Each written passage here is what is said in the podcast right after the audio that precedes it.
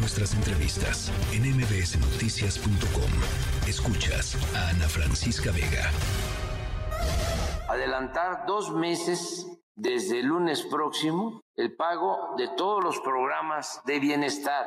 Incorporar a 10 mil jóvenes más se van a contratar del programa Jóvenes Construyendo el Futuro para realizar labores de limpieza, construcción, pintura y otras actividades y van a recibir un salario mínimo, el equivalente a un salario mínimo. Esto a partir del día de hoy empieza la contratación, aumentará al doble el número de becas para estudiantes de nivel base. Es decir, las becas en Acapulco pasarán de 45 mil a 90 mil becas. Se establecerán seis meses de prórroga en el pago de Infonavit, Fobiste y del Seguro Social. No se pagará el servicio de luz, de energía eléctrica, se entregará una canasta básica de 24 productos alimenticios. 7 de la tarde con 26 minutos. Escuchábamos parte de lo que presentó hoy el presidente López Obrador como el Plan General de Reconstrucción y Apoyo a la Población Afectada en Acapulco y Coyuca de Benítez por el huracán Otis. Alrededor de 61 mil millones de pesos en este plan de apoyo a damnificados. Eh, Valeria Moy, directora general del IMCO, me da mucho gusto saludarte, Valeria. Como siempre, gracias. Hola Ana Francisca, ¿cómo estás? Eh, bien, contenta de platicar contigo em, y pues eh, interesada en saber cuál es tu opinión en torno a lo que se presentó hoy versus lo que pues los distintos gremios, las distintas cámaras este, han dicho los últimos días con respecto a las necesidades y lo que vemos básicamente eh, en los reportes de prensa de lo que está pasando allá en Acapulco. Pues mira, yo había escuchado al subsecretario de Hacienda, Gabriel Llorio, mencionar que tenían en esta asignación presupuestaria alrededor de 15 mil millones de pesos para atender el desastre, esto lo dijo la semana pasada, y claramente era ya muy evidente que esa cifra iba a ser completa y absolutamente insuficiente para la magnitud de lo que se veía. El propio viernes salió por ahí un bueno, una nota de una persona experta en desastres, y hay que decir, yo no soy persona experta en desastres, desde luego, pero hay, una, hay personas expertas en desastres, en evaluación de desastres, que mencionó que costaría alrededor de 15 mil millones de dólares, ¿no? Pero esa es una cifra súper redonda y sin aclarar todavía muchos detalles. Entonces, hoy que veo el, bueno, la, la comunicación del presidente junto con el secretario de Hacienda, de que se le asignarían 61 mil millones de pesos, pues me pareció de entrada una buena cosa, una buena noticia, porque ya no nos íbamos a quedar con los 15 mil de los que se hablaban la semana pasada, que no tenían ningún sentido. Y dije, bueno, pues vamos a ver cómo están esos apoyos y dónde están y cómo se van a estructurar. Y buscando esa información, pues encontramos que durante el huracán Ingrid y el huracán Manuel, que también golpearon Acapulco, pero en 2013, se le asignaron, y además fueron dos huracanes, sí, muy seguidos, pero ambos de categoría 1. O sea, la magnitud de los daños fue increíblemente distinta, fue significativamente menor. Hay por ahí un estimado que dice que costaron estos dos 4 mil millones de dólares. Pero más allá de eso, en la asignación presupuestal para atender Ingrid y Manuel, estos dos huracanes de 2013, se le asignaron, ¿qué número crees? 61 mil millones de pesos. Exactamente el mismo número, pero claro, de 2014, porque era para el presupuesto 2014. Y entre 2014 y 2023, pues hemos tenido una inflación de bajita la mano 53%. Entonces, si quisiéramos que fuera la misma cifra que se dio en aquel momento a Ingrid y Manuel, que también fue una cifra preliminar y que luego se tuvo que ajustar al alza, pues tendríamos que sumarle un 53% únicamente para mantener el poder adquisitivo de esos recursos, lo que equivaldría más o menos a 94 mil, 95 mil millones de pesos. Entonces, ya eso nos da una pista de que los 61 mil millones de pesos van a ser insuficientes.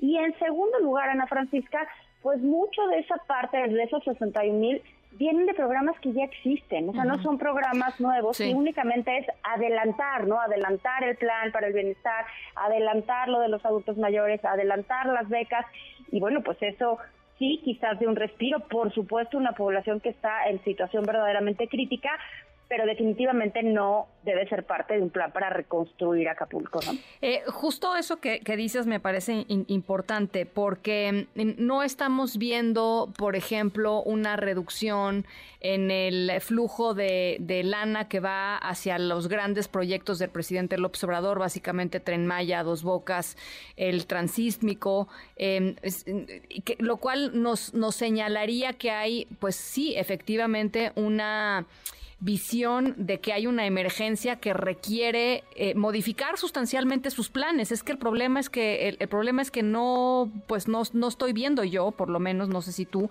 eh, una modificación de los planes del presidente eh, al, poner los, los recursos. Y, como dicen por ahí... Ninguna modificación, porque incluso en este plan anunciado hoy, estos 61 mil millones de pesos, que luego habrá que ver de dónde van a salir, el secretario de Hacienda decía, bueno, y un pedacito de estos van a salir de Hacienda, y un pedacito de estos van a salir de la Secretaría de Comunicaciones y Transportes, y un pedacito es el adelanto de las pensiones para el bienestar, y un pedacito. Entonces, claramente no se están moviendo, están un poquito acomodando, pasando de un cajón a otro cajón, pero no hay una un cambio en la asignación presupuestal y decir, a ver, tenemos que atender esto, tenemos que resolver esto, tenemos que crear, que quizás suena apresurado, pero yo creo que ya no es apresurado, pues una estrategia que va a ser, va a tener que ser evidentemente transaccional, porque no podemos pensar, pero ni de chiste ya a estas alturas y después de ver las imágenes de la devastación, que esto se va a terminar en un año, ¿no? Bueno, pero ni de chiste. Entonces ya tendríamos que empezar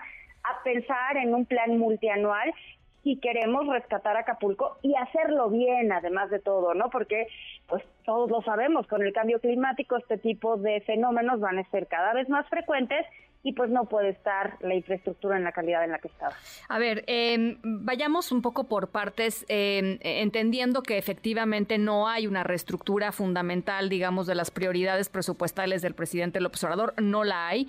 Eh, es un plan, como tú dices, con lo que existe y, jalarle un poco la cobija a, las cosas que hay para adelantar ciertas, ciertas, ciertos pagos o para exentar a las personas, por ejemplo, del pago del, IMSS, ¿no? De, de algunos de los impuestos, etcétera.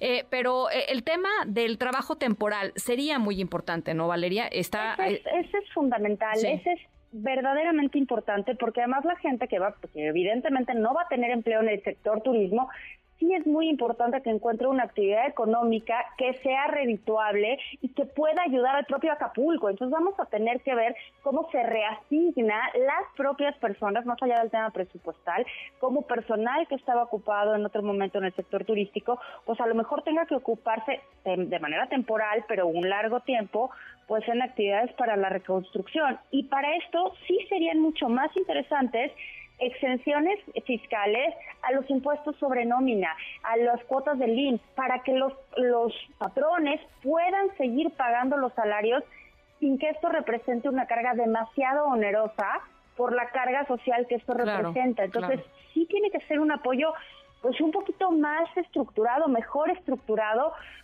pero para proteger el empleo, sobre todo para proteger el empleo y para proteger y fomentar que esto se reconstruya y se reconstruya rápido. Oye, y fíjate, ayer platicábamos con Luis Miguel González, director editorial del Economista, que nos decía eh, eh, que eh, encima de todo, pues la situación en Guerrero ya de por sí es complicadísima, en uno de los estados más pobres del país y uno de los estados con más informalidad. O sea, el 78% de los trabajadores en Guerrero son informales, este, no, no tantos en el puerto de Acapulco, pero de todas maneras es, es, es una barbaridad es una barbaridad, ¿no? Y sí, muchos en el puerto de Acapulco, o sea, sí, hay que decirlo con todas sus letras porque de repente cuando hablamos del sector turístico, Ana Francisca, nos imaginamos los grandes hoteles, los grandes fraccionamientos.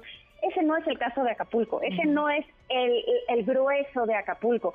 Sí hay grandes hoteles, sí hay grandes condominios, pero también hay la grandísima mayoría de los hoteles son hoteles de menos de 10 trabajadores, son hoteles operados por familias, son hoteles muy chiquitos que te imaginarás que no tienen seguro, que no tienen acceso a estos recursos sí hay un tema que se va a tener que cuidar. Acapulco es el tercer estado, digo, Guerrero es el tercer estado más pobre del país, junto con Chiapas y Oaxaca.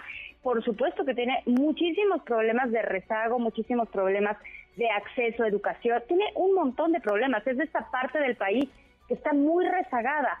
Este golpe no va a ser tan importante para el país, y aquí lo digo con mucho cuidado en términos de la actividad económica que se va a perder, porque al final del día Guerrero aporta, entre comillas, relativamente poco al PIB del país, pero es muy importante para el propio Estado y para la gente que habita. Entonces sí me parece que vamos a tener que hacer algo si lo queremos hacer bien, ¿no? No, no, no reparar o reconstruir mal a la carrera para que el siguiente huracán pues vuelva a tener un impacto de esta magnitud, ¿no? Ahora, otra de las cosas que a mí me preocupa, porque no lo he escuchado este, en el discurso eh, presidencial, tiene que ver con lo mal que somos en las reconstrucciones, Valeria.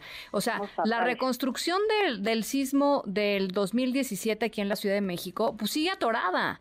Este, siguen recursos mal usados, mal gastados, mal monitoreados. Eh, hay, hay departamentos que siguen sin construirse. Digo, platicábamos el justo cuando se cumplieron eh, em, el, eh, en septiembre, de septiembre 19 platicábamos con una damnificada. Eh, la, autoridad reporta una cosa y, su edificio no lleva reconstruido ni el 20%. La autoridad dice que ya se reconstruyó. En fin, somos muy malos para, para eso este, y no veo yo mecanismos de supervisión o de, o, de monitoreo de lo que va a ser la, la reconstrucción y de, y de la magnitud que requiere Acapulco y agárrate, porque en este programa que se presentó hoy hay recursos asignados para la reconstrucción de las viviendas, pero se van a dar, Ana Francisca, en efectivo a las familias. Entonces le van a dar determinada cantidad de dinero a la familia en función del daño que haya recibido su vivienda y la familia se va a encargar de la reconstrucción. Tú imagínate el riesgo que se está corriendo con eso. O sea, sí estamos, vamos a replicar exactamente lo mismo, donde no vamos a estar tomando no solo la reconstrucción en serio, sino la prevención de desastres en serio, porque pues uno hace lo que puede y la gente tratará de reparar su casa lo mejor que puede, pero a menos que seas un experto en desastres naturales, no lo vas a poder hacer bien. Y la gente va a estar desesperada por tener un lugar donde vivir, un techo bajo el cual dormir, y pues vamos a estar replicando los errores y las fallas y vamos a tener otra tragedia esperando que suceda si no hacemos esto bien. Que fue, a ver, perdón, no fue en efectivo, fue con tarjetas, pero fue lo mismo que sucedió.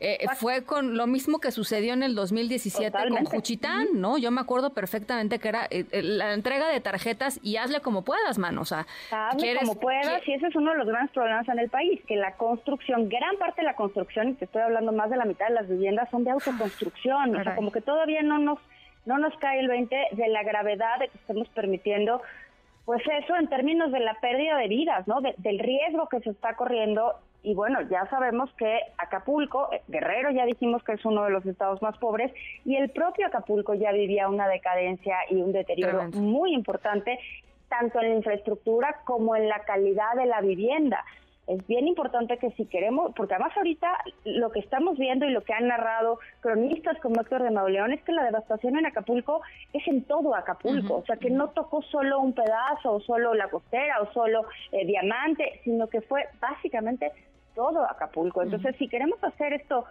bien, que a mí me gustaría pensar en eso y no únicamente reparar a la carrera, pues sí tendríamos que hacerlo no únicamente con dinero, no únicamente con recursos, sino con planeación, con orden. Y eso, Ana Francisca, eso sí no lo veo, pero ni de cerca, porque ahorita podemos hablar de los 61 mil millones de pesos y podemos discutir si alcanza o no alcanza, pero ¿dónde está la planeación? ¿Dónde está el orden? ¿Dónde está pensar en que a lo mejor vienen desastres? ¿Cómo vamos a prevenir? De eso nadie habla y eso pues le van a pasar la bolita al siguiente y al siguiente y al siguiente. Bueno, pues ahí está. Valeria Moy, mil gracias como siempre por platicar con nosotros. Al contrario, Ana Francisca, gracias a ti. Un abrazo, linda tarde, la directora general del IMCO, Valeria Moy.